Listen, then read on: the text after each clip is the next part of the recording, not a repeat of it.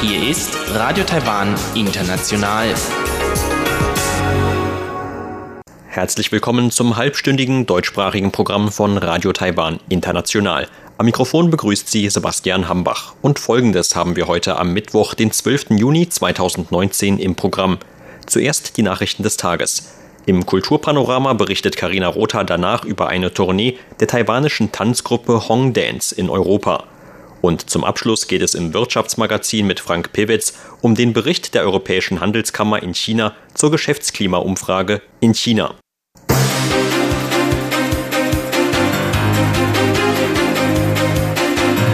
Sie hören die Tagesnachrichten von Radio Taiwan International. Der Überblick.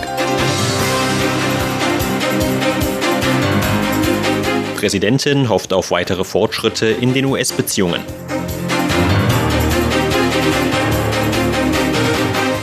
Power vereinbart Kauf zweier Gasturbinen aus den USA.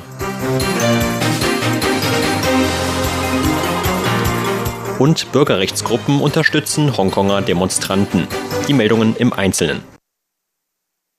Präsidentin Tsai Ing-wen hat heute ihre Hoffnung über weitere Fortschritte in den Beziehungen zu den USA zum Ausdruck gebracht. Ihre Äußerungen machte die Präsidentin in ihrer Rede zum Empfang einer Delegation einer US-Denkfabrik in Taipeh.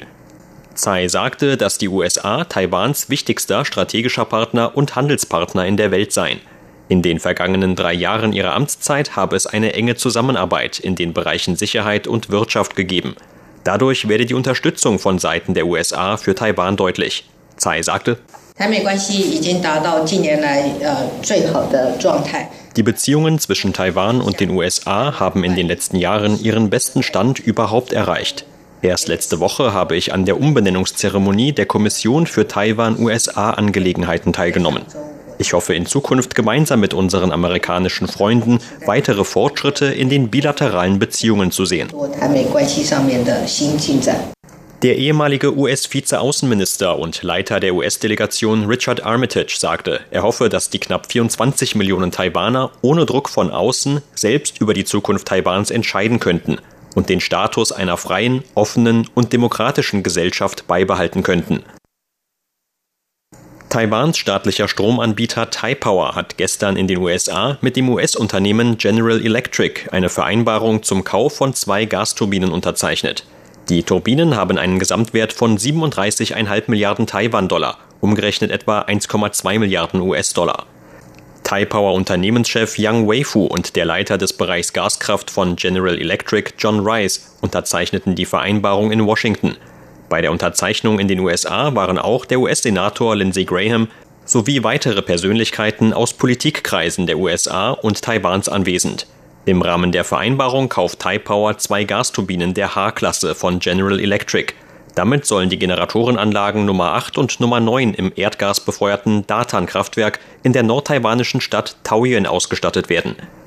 Gegenüber der Nachrichtenagentur CNA sagte Yang, dass die beiden Gasturbinen mit Kapazitäten von 1100 Megawatt in den Jahren 2021 und 2023 in Betrieb genommen werden sollen. Die Energiewende gehöre zu den Top-Prioritäten der Regierung und beinhalte den Ausbau von gasbefeuerten Kapazitäten sowie von Sonnenenergie und Windanlagen. Graham sagte, dass die Unterzeichnung der Vereinbarung dabei helfen werde, die wirtschaftlichen und militärischen Beziehungen zwischen den USA und Taiwan auszubauen. Zudem lobte er Taiwans Demokratie und nannte Taiwan einen ausgezeichneten Handelspartner und militärischen Verbündeten. Der Unterzeichnungszeremonie beiwohnten auch der US-Senator Tim Scott, der Direktor des Taipei-Büros des Amerikanischen Instituts in Taiwan, Brent Christensen, Minister ohne Geschäftsbereich John Deng sowie Taiwans Vertreter in den USA Stanley Gao. Mehrere Bürgerrechtsgruppen aus Taiwan haben heute den Hongkonger Demonstranten ihre Unterstützung bekundet. Am Sonntag waren Hunderttausende in Hongkong gegen eine geplante Gesetzänderung auf die Straße gegangen, auf deren Grundlage Verdächtige nach China ausgeliefert werden könnten. Mehr als 20 Bürgerrechtsgruppen und Studentenorganisationen protestierten heute vor dem Hongkonger Vertretungsbüro in Taipeh gegen das geplante Gesetz. Neben ihrer Unterstützung für die Hongkonger Demonstranten riefen Vertreter der Gruppen die Hongkonger Regierung auch dazu auf, das Gesetz vorerst nicht zu ratifizieren. Chiu Yiling von der Taiwan-Vereinigung für Menschenrechte sagte heute, zwar habe die Hongkonger Regierung angekündigt, eine Garantie von Menschenrechten in den Gesetzestext mit aufzunehmen, aber niemand glaube, dass die Rechtsprechung in China diese Garantien auch einhalten werde. Lin Fei-fan, einer der Anführer von Taiwans Studentenbewegung aus dem Jahr 2014, sagte, dass Taiwan und Hongkong gleichermaßen einer Ausweitung von Chinas Autoritarismus gegenüberstünden. Beide Orte würden das gleiche Schicksal einer Unterdrückung durch China teilen. Und weiter? Schon seit 2014 kann ich nicht mehr in Hongkong einreisen. Aber wenigstens konnte ich bisher noch in Hongkong umsteigen. Sobald das Gesetz verabschiedet worden ist, laufen Aktivisten wie ich sogar Gefahr, beim Umsteigen in Hongkong nach China ausgeliefert zu werden. Tatsächlich werden viele Taiwaner diesem Risiko ausgesetzt sein.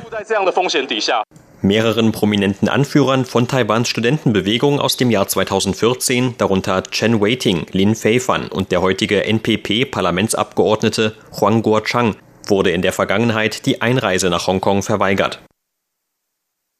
Das Innenministerium hat die Nationalparks in Taiwan dazu aufgefordert, die Beobachtungen von Schädlingen zu intensivieren.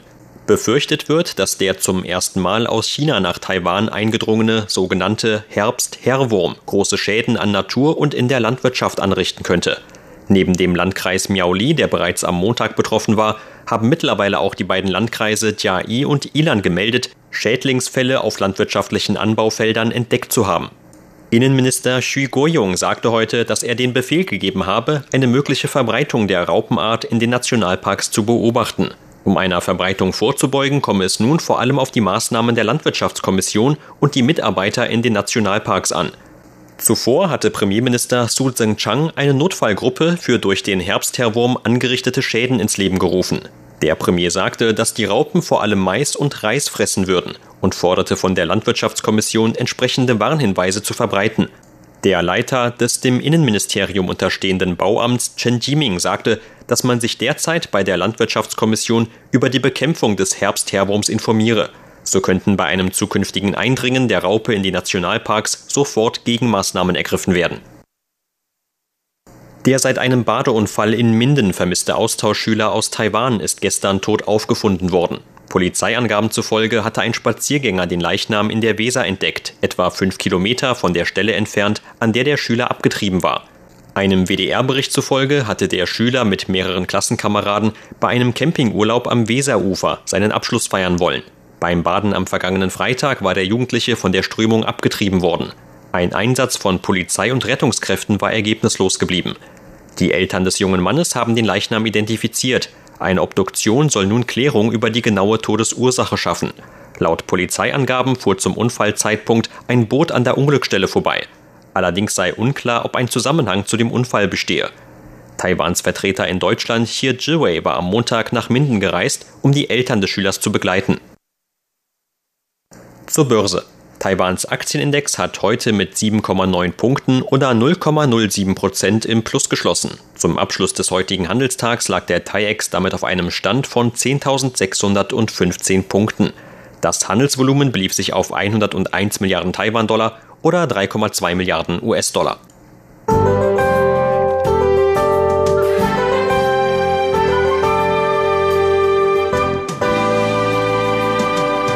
Mit dem Weiterzug der Pflaumenregenfront Richtung Süden gab das Wetteramt heute für mehrere Regionen Mittel- und Südtaiwans Warnungen vor extremem Starkregen aus. Die Warnungen gibt es bei Niederschlagsmengen von 200 mm innerhalb von 24 Stunden oder von 100 mm innerhalb von drei Stunden. Auch in Nordtaiwan war das Wetter heute erneut unbeständig mit Regen und Gewitterschauern. Und dies sind die Aussichten für morgen, Donnerstag, den 13. Juni. Laut Wetteramt wird Taiwan auch an den kommenden beiden Tagen noch von dem derzeitigen Wettersystem beeinflusst werden. Auch morgen ist daher im ganzen Land wieder mit Regen- und Gewitterwetter zu rechnen.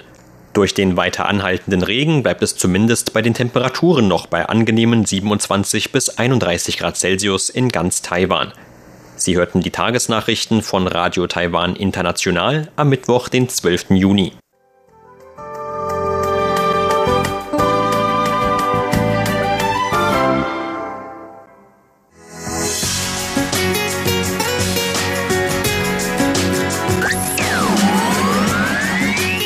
Radio Taiwan, international aus Taipeh.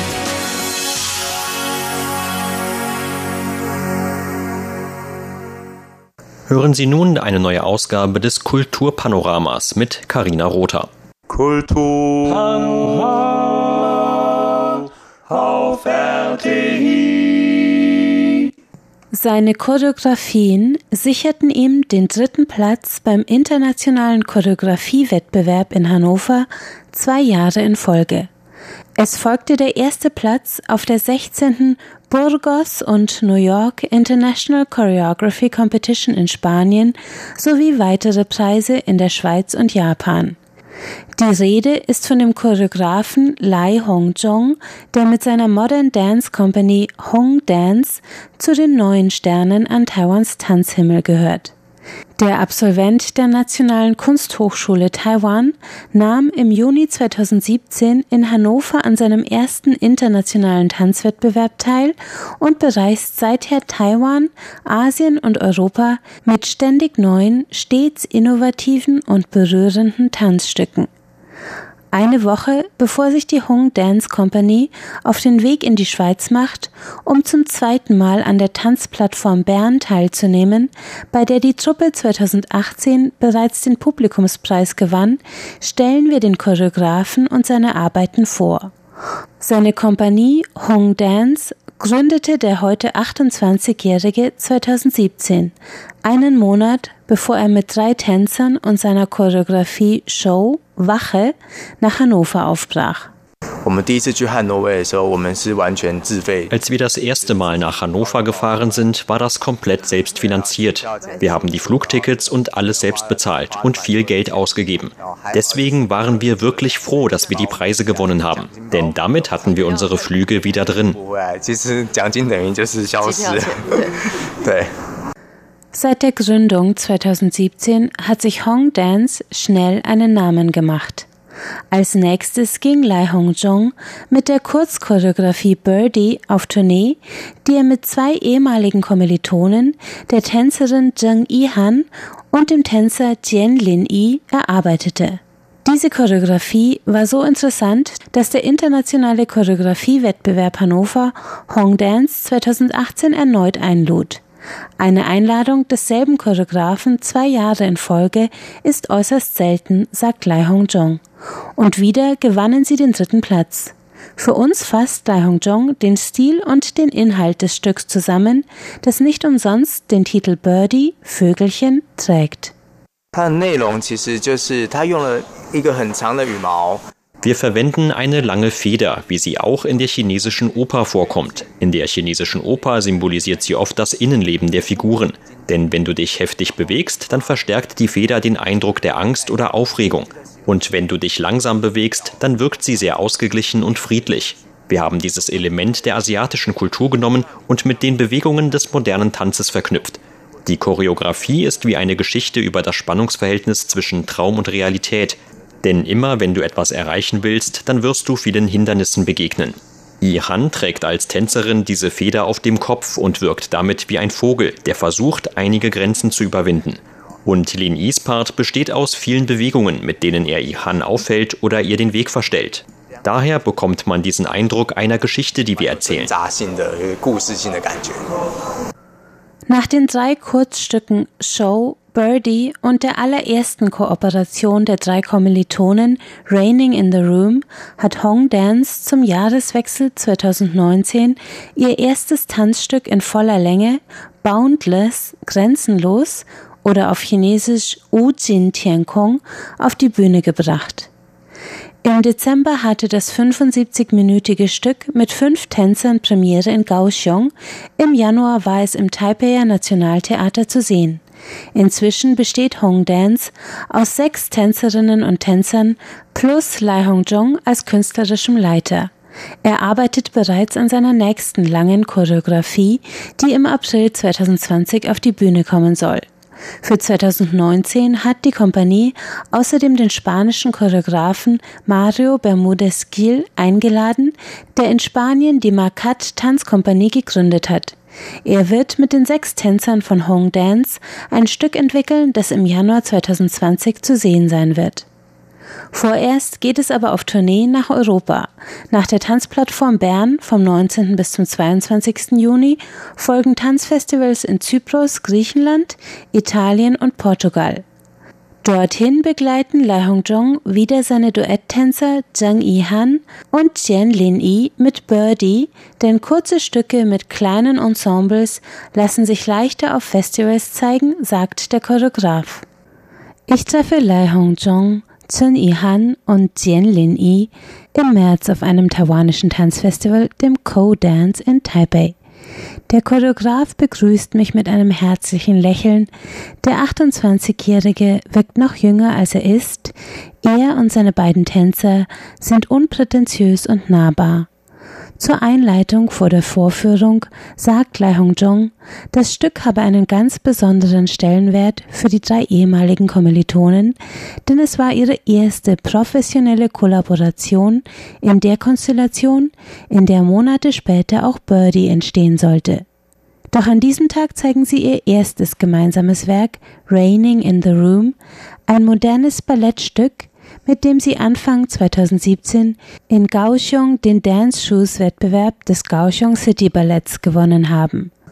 Es ist ein packendes 15-minütiges Stück, das mit Ihan und Lin Yi nebeneinander auf einem Tisch sitzend beginnt, er ganz in schwarz, sie in einem blutroten, rüschig-samtigen Kleid, das mich ein bisschen an einen chinesischen Qipao erinnert, ein bisschen an ein Flamenco-Gewand, andere sagen auch an ein Kleid aus dem viktorianischen England.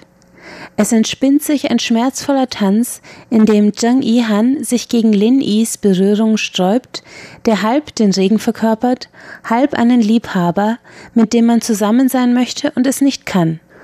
Zhang Yihans einzigartige Bewegungsmuster, Ballett vermischt mit modernen Tanzelementen, die Melodien des fallenden Regens und die Steampunk-Ästhetik der Kostüme und des Raums erschaffen das Bild einer auswegslosen Romantik, übersetzt in Tanz.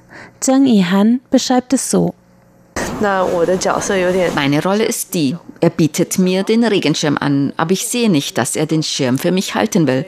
Auch wenn ich beim Tanzen einen unberührten Ausdruck habe, passiert in meinen Bewegungen ein Kampf gegen den Rahmen und auch den Schutz, den mir die Außenwelt anbietet. Dadurch entstehen diese bebenden, zitternden Bewegungen im Tanz.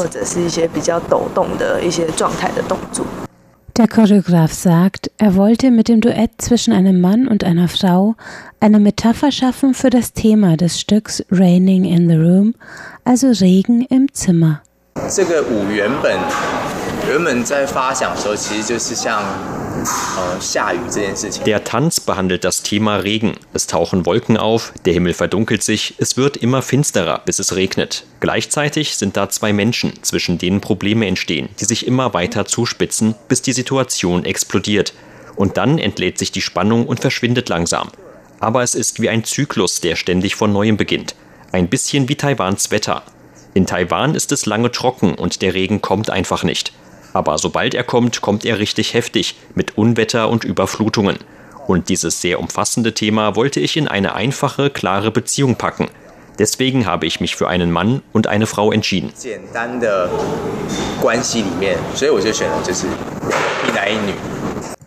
Raining in the Room hat für den Choreografen einen ganz besonderen Stellenwert, denn es ist das Stück, das ganz am Anfang stand, noch bevor er Hong Dance gründete, sagt er.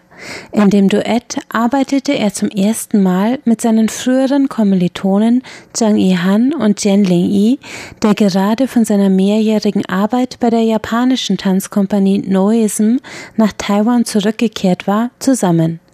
Wenn Sie in der Zukunft einmal die Finanzierung dafür bekommen, wollen Sie Raining in the Room auch zu einem Tanzstück in Volllänge weiterentwickeln.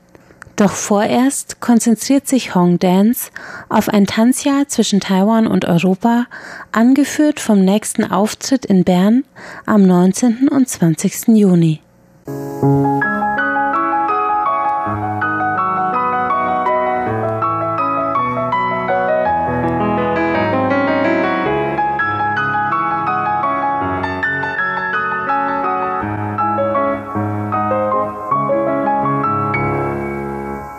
Es folgt Frank Pewitz mit dem Wirtschaftsmagazin heute zum Thema des Berichts der Europäischen Handelskammer in Peking zum Geschäftsklima in China.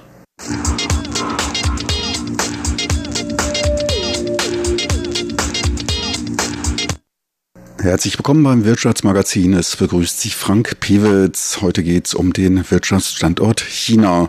Es dürfte kaum Zweifel daran geben, dass die US-China-Beziehungen in den nächsten Dekaden weiterhin die Schlagzeilen der globalen Medienlandschaft bestimmen werden. China als aufstrebender Hegemon zeigt sich immer stärker auf der Weltbühne mit Einfluss auf das politische und wirtschaftliche Tagesgeschehen, als auch auf die langfristige strategische Ausrichtung. China hat eine aufsehenerregende Modernisierung vollzogen und dabei in großem Maße von den offenen Märkten der Welt profitiert. Ermöglicht hat Chinas Aufstieg auch der historisch größte Transfer von Wissen und Technologie in der Geschichte der Menschheit. Es ist davon auszugehen, dass sich dies in der Zukunft in diesem Umfang nicht wiederholt. Dafür sind zwei Gründe ausschlaggebend. China ist einfach zu groß. Eine Nummer zwei in ähnlicher Größe gibt es nicht, abgesehen von Indien. Und der zweite Punkt, China war mit Beginn der Öffnungspolitik Ende der 70er Jahre zumindest auf dem Lande eindeutig auf dem Stand eines Entwicklungslandes. In den Städten herrschte staatssozialistische Lethargie. Chinas Alphabetisierungsquote allerdings, die entsprach eher dem Standard der entwickelteren Länder. Lernen ist zudem fester Bestandteil des chinesischen Kulturkreises. Dass China so lange stagnierte oder sich sogar zurückentwickelte, lag eben an internen und vor allem externen Störfaktoren. Nach der Verkündung der Öffnungspolitik Ende der 70er strömten anfangs die Gelder für Investitionen aus Hongkong, Chinas größten Kapitalgeber. Danach folgten Taiwan und Japan. Auf diese drei Länder zusammen entfielen mehr als 80 Prozent aller ausländischen Direktinvestitionen. Die Anschubfinanzierung der Modernisierung kam zu einem großen Teil in der Anfangsphase von dort, doch schnell machten sich die Staatsbanken die große private Sparquote zur Finanzierung des Aufbaus der Infrastruktur zunutze. Von Taiwan, Hongkong und Japan und auch einigen westlichen Unternehmen lernte China, wie Unternehmen zu führen, wie Produktionsabläufe zu gestalten sind. Etliches an Technologie kam aus dem Westen, auch wenn es sich bei den Anfangsinvestitionen meist um ältere Technologien gehandelt hat. Man denke an die Produktion des Santanas durch VW in China, eines in Deutschland nicht sehr beliebten PKWs, der aber einiges zur Modernisierung der Autoindustrie in China beitrug. Ohnehin gilt es, Arbeitskräfte und die Zuliefererindustrie behutsam auf die nächste Entwicklungsstufe zu bringen. Der Sprung vom Ackerbau zur Hightech-Industrie ist nur mit diversen Zwischenschritten zu bewältigen. Chinas Beitrag zur Erfolgsgeschichte beruht auf einer pragmatischen Entwicklungspolitik, bei der im Trial-and-Error-Verfahren Projekte auf ihre Umsetzbarkeit getestet, bei Bedarf modifiziert und dann in größerem Maße übertragen wurden. Sukzessive erweiterte man dann seine Reformschritte, man bewahrte insgesamt eine politische Stabilität und verfügte über eine lerneifrige, recht diszipliniert nach Verbesserung strebende Arbeiterschaft. Eine wichtige Vorbedingung für Erfolg, der nicht in allen Entwicklungsländern vorhanden ist. Viel hatte man auch aus dem Zusammenbruch Russlands gelernt. Ganze Herrscher von Wirtschafts- und Politwissenschaftlern verfolgten und analysierten diesen Prozess. Chinas weise Führung folgte danach nicht wie Russland dem Vorschlag des IMF, sich einer Schocktherapie zu unterwerfen und das Land mit einem Schlag den sogenannten freien Kräften des Marktes zu unterwerfen. Freie Märkte funktionieren ohnehin nur bei entsprechend starken Institutionen, die für ein solides, kalkulierbares Umfeld sorgen. Doch bei einem derart abrupten Systemwechsel wie in Russland geschehen war dies nicht möglich. Der Rest ist Geschichte. Russland zerfiel. Übrig blieb nun ein von wenigen Oligarchen kontrolliertes Land. China wusste dies zu vermeiden und leitete gleichzeitig den schnellen Ausbau der Infrastruktur ein. Viel Wert legte man auch auf Ausbildung. Der eigene Markt wurde dabei allerdings nicht so weit geöffnet wie von vielen ausländischen Unternehmen erhofft. Dies gilt insbesondere für die Zeit seit dem Entstehen des Internets und webbasierten Dienstleistungen. Dort geht es dann auch um Sicherheitsfragen bzw. um Zensur, um Politik. Die Inkompatibilität der Systeme zwischen Ost und West, die wurde aber zu offensichtlich. Facebook, Google und Co., die mussten draußen bleiben, beziehungsweise können sich dort nur sehr eingeschränkt bewegen.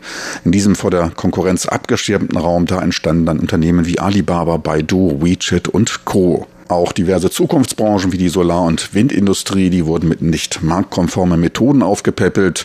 Doch auch traditionelle Branchen wie unter anderem die Stahlindustrie fluteten mit Dumpingpreisen die Märkte. Überkapazitäten in China verzerren zunehmend globale Märkte.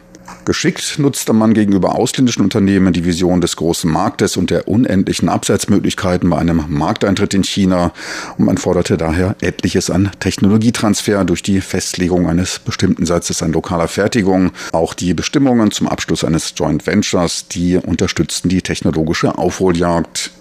Insgesamt also beschränkter Marktzugang, Protektionismus, illegale Subventionen und mehr oder weniger erzwungener Technologietransfer, je nach Blickwinkel. Später beschleunigte man durch Aufkaufen von Zukunftstechnologie im Ausland die technologische Aufholjagd, ganz abgesehen von zunehmendem Wissensklau durch Hacker- und Spionagetätigkeit. Beschränkter Marktzugang und erzwungener Technologietransfer sind neben dem Schutz geistiger Eigentumsrechte Hauptargumente bei dem von US-Präsident Trump initiierten Strafzöllen auf Importe aus China.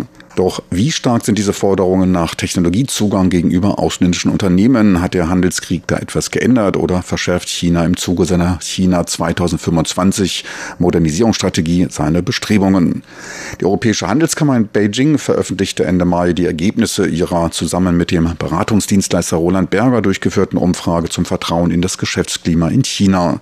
Dort sah man sich größerer und schwerer zu bewältigenden Herausforderungen gegenüber, darunter die nachlassende Wirtschaftsdynamik als auch der US-China-Handelskrieg, der Abbau von Marktbarrieren, behördlichen Auflagen und ungleichmäßiger Anwendung der Bestimmungen, als auch den Abbau von Überresten der Planwirtschaft, die seien daher nötiger als je zuvor. 20 Prozent der antwortenden Unternehmen, die fühlten sich zu einem Technologietransfer gezwungen, um Marktzugang zu erhalten. Dies war ein doppelt so hoher Anteil wie 2017. Es geht aber nicht um Technologietransfer an sich, der auch oft von europäischen Unternehmen freiwillig geleistet wird, um zum Beispiel seinen Lieferanten verlässlicher zu machen, damit er in der Lage ist, qualitativ hochwertigere Produkte zu produzieren. Es geht hierbei um erzwungenen Technologietransfer, der unfreiwillig erfolgt, wie zum Beispiel durch ein Joint Venture Abkommen oder Bestimmungen, die Technologietransfer als Auflage für den Marktzugang erfordern. Der Vizepräsident der Europäischen Handelskammer in China bezeichnete diese anhaltende Praxis auf einem reifen und innovativen Markt wie China als inakzeptabel. Auffallend auch, dass dieser geforderte Transfer in bestimmten Spitzenindustrien stärker vertreten war. 30 Prozent der Befragten der Petroleum- und chemischen Industrie gaben dies an. Bei medizinischen Geräten und in der Pharmaindustrie waren es 28 bzw. 27 Prozent. Fast zwei Drittel der Unternehmen gaben an, dass sich der Druck zur Weitergabe von Technologie in den letzten zwei Jahren ereignet hätte. Der oft versprochene erweiterte Marktzugang sei nur teilweise eingetreten und weit davon entfernt, vollständig zu sein. Im letzten Jahr verbesserte sich dieser im Kosmetik- und Finanzbereich und der Unterhaltungsindustrie. Bedenken äußerte man, dass sich der Marktzugang bei Rechtsdienstleistungen und in der Informations- und Kommunikationsindustrie erschwert hätte.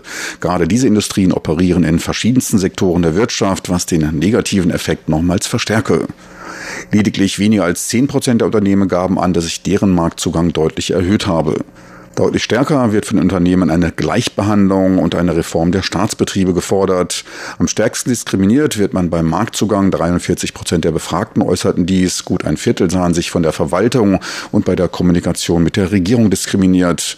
Im Gegenzug wird in Europa operierenden Unternehmen aus China Gleichbehandlung und ein klarer Streitregelungsmechanismus auf Basis von Rechtsstaatlichkeit gewährt.